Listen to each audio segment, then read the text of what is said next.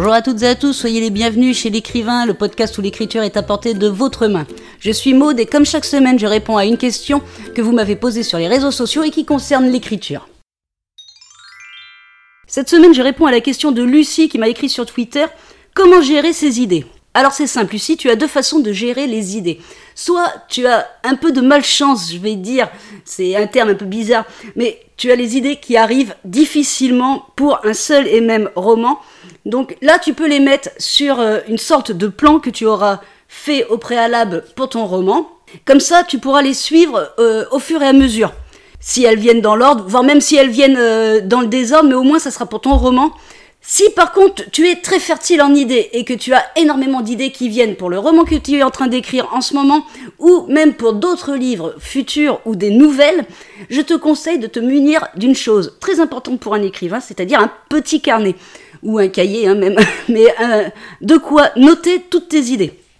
Donc tu peux les trier de façon rangée, c'est-à-dire d'un côté tu vas mettre euh, une petite partie de page consacrée aux idées de ton roman qui est en cours d'écriture, et une autre partie de page où tu pourras mettre toutes les idées qui te viendront pour de futurs livres, pour de futures nouvelles. Comme ça, tu n'auras plus qu'à piocher euh, les idées au fur et à mesure de ton avancement. Donc pour gérer ces idées, il vaut mieux être bien organisé. Donc le cahier va te permettre ceci, ou alors un fichier euh, Word si tu veux. Mais l'inconvénient de l'ordinateur, c'est que il faut l'allumer, il n'est pas tout le temps avec nous, alors qu'un petit carnet ou, ou même un petit morceau de papier glissé dans ton sac à main ou dans ton portefeuille peut te permettre de noter à la va-vite les idées qui pourraient te venir quand tu es en train de te balader, quand tu es au travail, quand tu es dans le métro, ou des choses comme ça. Donc, il faut mieux avoir toujours ce petit carnet avec soi. Les idées, tu les organiseras une fois que tu auras tout noté, c'est-à-dire vont venir, tu les notes.